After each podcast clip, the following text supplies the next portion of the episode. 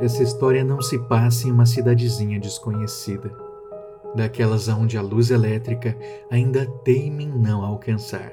Pessoal, não quero assustar ninguém, mas vamos prestar atenção quando saírem de bicicleta para ir para a escola à noite, a pé, de carro, porque a minha mãe estava indo embora agora e encontrou um, não sabe se é um cachorro, se é um lobo, o que que é? É um troço muito feio, grande que pulou no carro dela. Também não aconteceu em uma noite de lua cheia.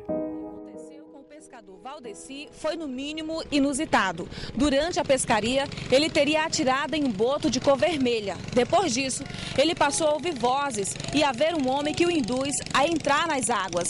Isso acontece geralmente após as 6 horas da tarde. Valdeci cria uma força extraordinária. São nove homens para segurá-los. A situação já está preocupando a família.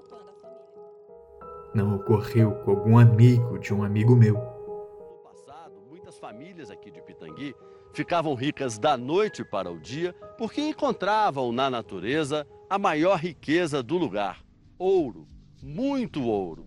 Para evitar os ladrões, esses sortudos enterravam a fortuna nas fazendas. E nem se deu em uma época muito, muito distante.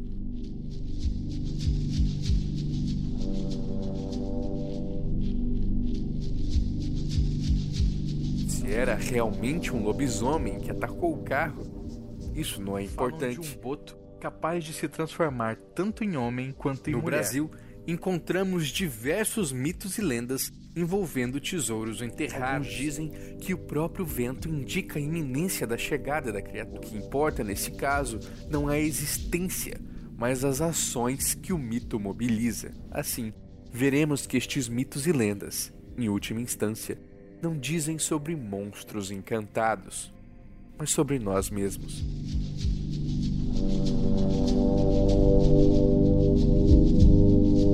Essa história aconteceu em 2017 no mundofreak.com.br e está prestes a continuar. Vem aí, Popularium Lendas Urbanas. Aguarde.